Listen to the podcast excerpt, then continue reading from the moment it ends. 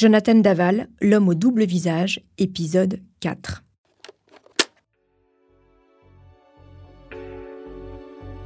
En octobre 2017, Alexia Daval, 29 ans, disparaissait après être partie faire un jogging à Gré-la-Ville. 48 heures après les faits, Jonathan Daval, son mari, a avoué l'avoir tuée. En novembre 2020, après trois ans de procédure, Daval a été condamné pour le meurtre de son épouse à 25 ans de prison. Cette affaire, en plein mouvement MeToo, avait ému la France entière.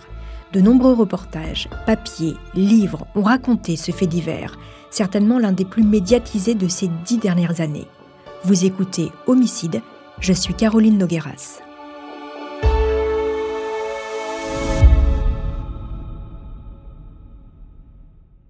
Parmi tous les protagonistes de cette affaire, un homme s'est retrouvé dans la tempête médiatique. C'est maître Randall Schwerdorfer.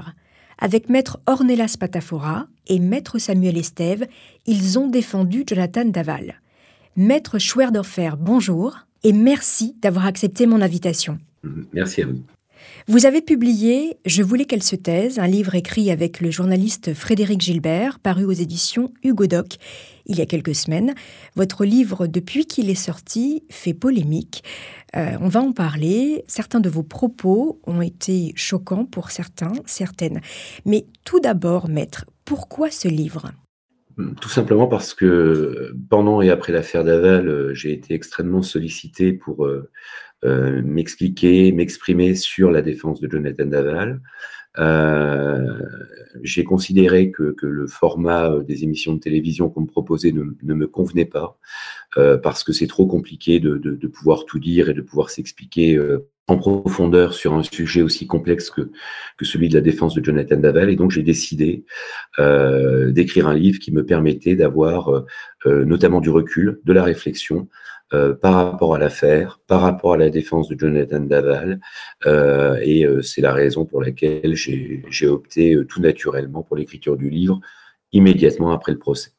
Quand vous rencontrez pour la première fois votre client, Jonathan Daval, quelle est votre première impression? Et à ce moment-là, déjà, avez-vous une intime conviction?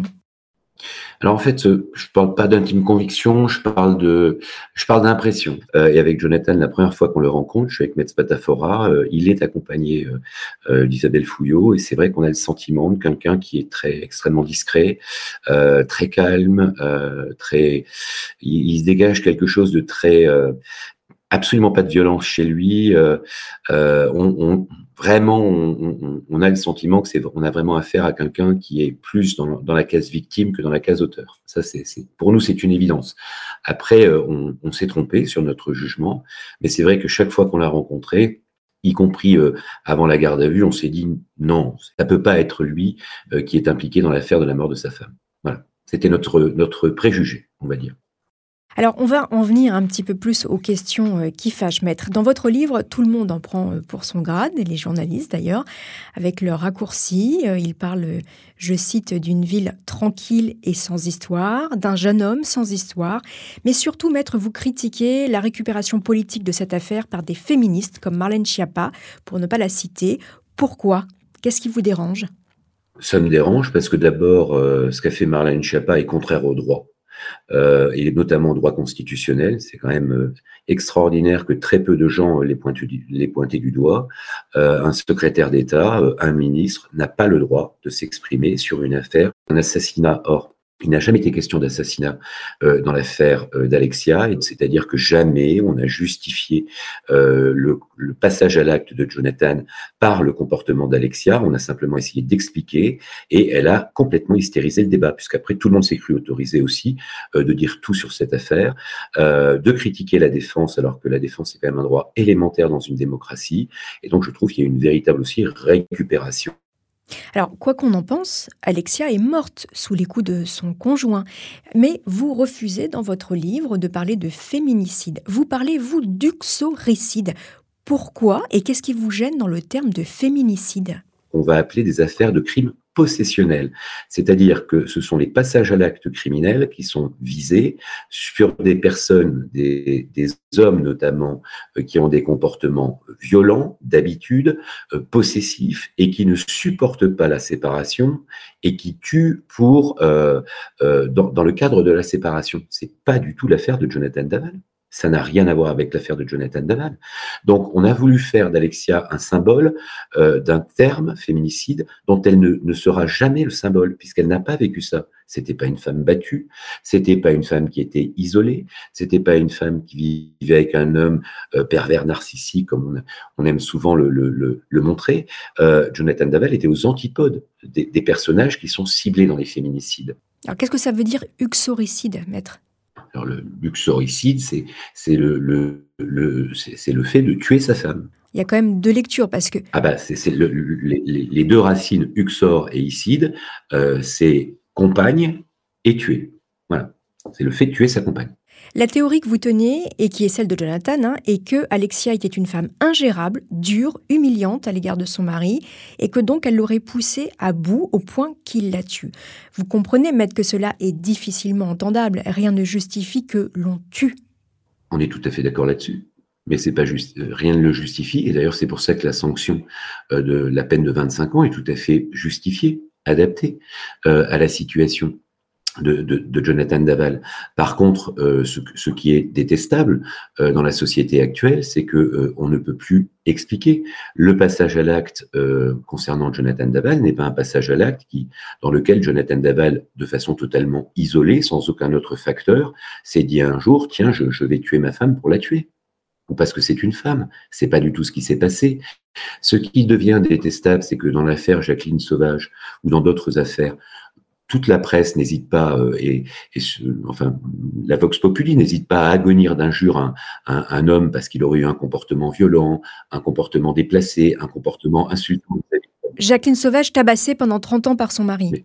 D'accord, euh, mais je ne suis pas certain qu'il y ait eu beaucoup de preuves de ces éléments-là, si vous voulez. Euh, il suffit de le dire euh, pour que ce soit une réalité. Dans l'affaire Daval, je suis désolé, il y a une réalité du dossier. On ne va pas parler de l'affaire Jacqueline Sauvage, je sais que vous la prenez en exemple dans votre livre, mais les, les, filles de Jacqueline Sauvage ont témoigné aussi de la violence dont elle était victime, dont la mère était victime. Donc, je, je sais que vous en parlez dans votre livre, mais on ne peut pas, selon moi, comparer les deux histoires. Simplement, si vous euh, sur, le passage à l'acte de Jonathan, euh, moi, moi, il y, a quelque chose qui ne va pas du tout. Si, si vous voulez, le comportement d'Alexia, et euh, c'est là où on a été pointé du doigt en disant mais on salit la victime, euh, c'est inacceptable. D'abord, on n'aurait aucun état d'âme si c'était un homme, la victime, mais deuxièmement, euh, c'est le dossier, c'est la réalité du dossier. Après, c'est pas ça qui va justifier, mais ça va permettre de comprendre que quand même, un homme dans son psychisme commence à détester son conjoint, commence à, devenir extrêmement frustré, et puis commence à, nourrir euh, des, intentions qui peuvent être parfois très malveillantes. En tout cas, à la fin du procès, vous maintenez, donc on, on en vient, ce scénario du coup de sang de Jonathan Daval, alors que la famille d'Alexia, elle, est persuadée qu'elle voulait quitter Jonathan et qu'il ne l'aurait pas supporté. Qu'en pensez-vous? Mais la, famille d'Alexia fait du révisionnisme judiciaire.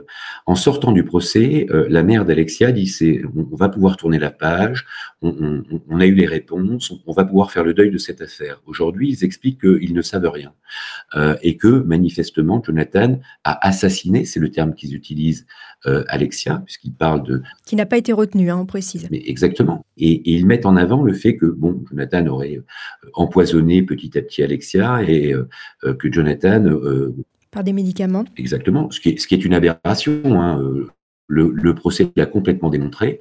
Sinon, on aurait retenu l'assassinat. Euh, mais bon, on a tous les droits concernant quand on est effectivement partie civile.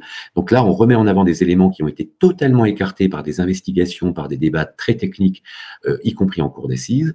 Et puis, deuxièmement, on arrive avec cette théorie selon laquelle Alexia voulait quitter Jonathan. Ça ressort d'où? Ça ressort pas des échanges de messages qu'il y avait entre eux. Ça ne ressort d'aucun témoignage qu'il y a dans le dossier, où simplement les amis avaient constaté que le couple n'allait pas bien. Il n'y a pas le moindre petit élément permettant de penser qu'Alexia voulait quitter Jonathan. Et pour une jeune femme qui voulait quitter son compagnon et qui voulait avoir un enfant, il faut m'expliquer alors pourquoi le soir euh, où effectivement Alexia est décédée, elle avait mis un ovule gynécologique euh, dans le cadre de son traitement pour avoir un enfant. Je ne connais pas d'autres compagnons à Alexia, il n'y avait que Jonathan. Et euh, effectivement, pour quelqu'un qui veut quitter son compagnon, c'est assez étonnant.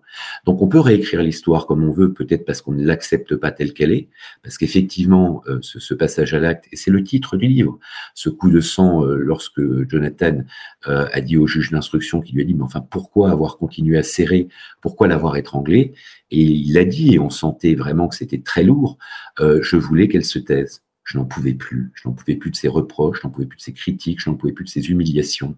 Alors, c'est pas justifié, non. mais ça permet de comprendre effectivement euh, le passage à l'acte de Jonathan.